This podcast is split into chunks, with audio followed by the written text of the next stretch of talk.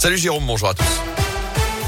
Et les perturbations sur les rails ce matin, la SNCF annonce des retards, notamment sur la ligne Saint-Montbrison-Boin. Pas de précision pour l'instant sur la nature du problème sur ce tronçon. Sur les routes, encore 10 jours de patience sur la RN88 avec ces travaux, vous le savez, entre Firminy et la Chapelle d'Orec.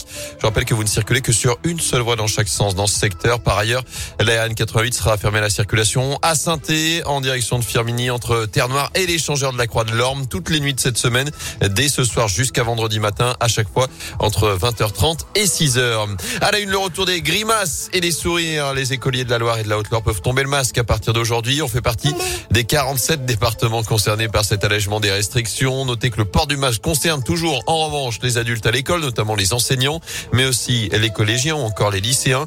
Enfin, dans ces départements également, les jauges sont levées dans les établissements en recevant du public. De l'eau, beaucoup d'eau, mais pas de dégâts pour l'instant. Il pleut sans discontinuer depuis hier dans la Loire, la Haute-Loire, une bonne partie de la France. Des intempéries qui n'ont pas provoqué d'intervention des pompiers. Chez nous, la Loire est tout de même en vigilance jaune pour les crues comme la Haute-Loire ou encore l'Ardèche.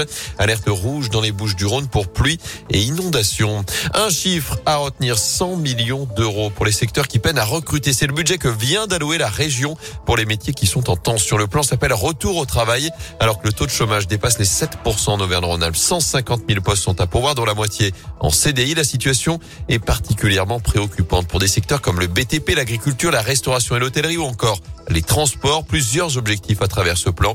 C'est ce que nous détaille Laurent Wauquiez, le président de la région. L'idée d'abord, c'est d'identifier tous ces emplois qui sont non pourvus. Ensuite, la deuxième étape, c'est de faire des opérations de promotion. En allant sur les réseaux sociaux, en faisant euh, des salons de l'emploi directement dédiés à ces métiers en tension, en essayant d'organiser des opérations de promotion, par exemple pour l'agriculture au moment du salon de l'agriculture. Et puis le troisième niveau, c'est de former. Toute personne qui veut s'engager en formation sur un domaine où on sait qu'à l'arrivée il y a de l'emploi, elle nous trouvera présent. Personne ne se verra en Auvergne-Rhône-Alpes refuser une formation sur un métier en tension. Nous, au niveau de la région, rien que nous, on va en assumer 10 000. Et en revanche, pour les apprentis, il faudra tenir son engagement jusqu'au bout, sous peine d'être interdit de formation pendant trois ans.